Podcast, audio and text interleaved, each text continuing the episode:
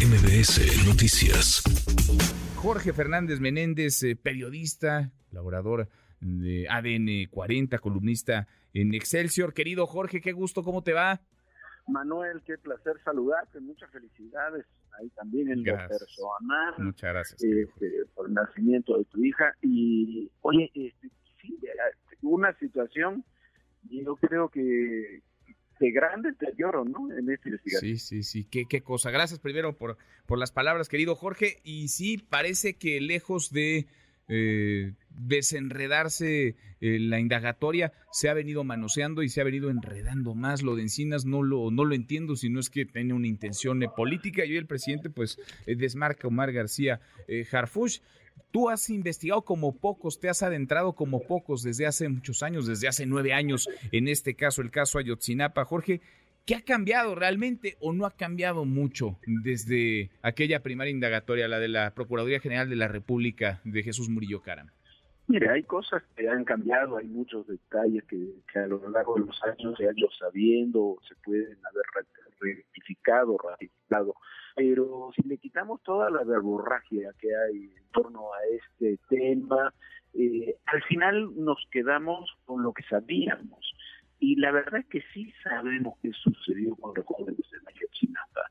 No, el propio presidente lo reconoce esta semana en la mañanera, no si equivoco, cuando dice, bueno, hay que eh, reconocer que no fue el Estado ni fue el ejército, y, y sabemos qué es lo que ocurre hoy cuando hablaba también de, Omar Gómez Trejo, de, del fiscal Gómez Trejo, que es una investigación digna de Pablo Chaparro ya en la época de Cedillo, de primero culpables y después ver cómo los procesaba. Eh, se ratifica todo eso y, y sabemos qué es lo que ocurrió con los, los chavos. Sabemos que los chavos fueron secuestrados y desaparecidos a partir de un conflicto entre Guerreros Unidos y los Rojos. Sabemos que la enorme mayoría de los chavos, por lo menos 40 de los 43, no tenían ninguna relación con los rojos, pero dos o tres de ellos, incluyendo un muchacho llamado el Cochiloco, sí sabemos la relación en la presidencia municipal y de otras autoridades con Guerreros Unidos. Sabemos que los policías los detuvieron y los entregaron a los sicarios. Sabemos algunos de ellos dónde los llevaron los sicarios.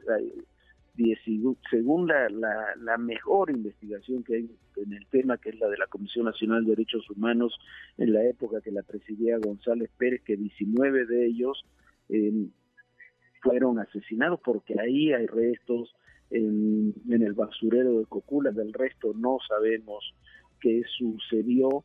Y, y, y al torno a eso tenemos ya la descripción general de lo que ha ocurrido.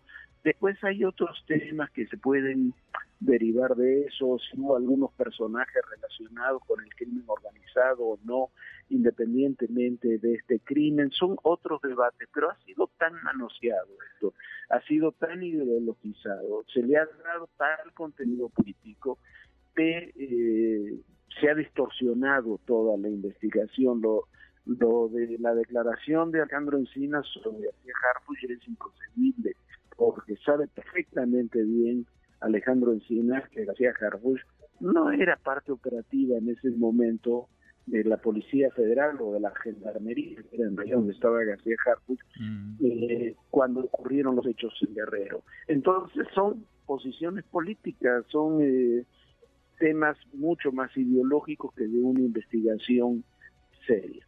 Sin duda, eh, sin duda. Ahora, parece que ya a estas alturas, Jorge, pues dejar conformes a todos va a ser una cosa imposible. Me llama la atención que los padres de los 43 se han reunido en un montón de ocasiones, más de una docena de veces, con el propio presidente López Obrador. Ahora la relación está más que tensa, casi rota, en buena medida por las fallas en el oficio de, de Alejandro Encinas.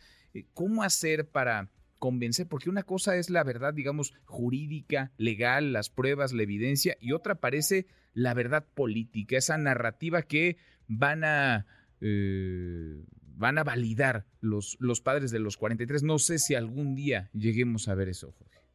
Mira, yo creo que eso va a ser prácticamente imposible y es un poco lo que ha ocurrido con muchos casos donde sí sabemos lo que pasó, pero la ideología, la política, las mismas investigaciones eh, han distorsionado. A ver, eh, lo que ocurrió en el 68 ya lo sabemos, hay un libro fundamental sobre eso de, Julio Scherer en su momento que deja muy claro qué ocurrió en el 68 eh, quiénes fueron los personajes que intervinieron, qué ocurrió en el 71 con los halcones, lo sabemos, lo que ocurrió en el asesinato de Colosio, de José Francisco Ruiz Macié, también lo sabemos, pero todo termina siendo distorsionado por la manipulación política. Entonces, son una de las grandes tragedias políticas que tenemos, es que todos estos hechos emblemáticos nunca se cierran.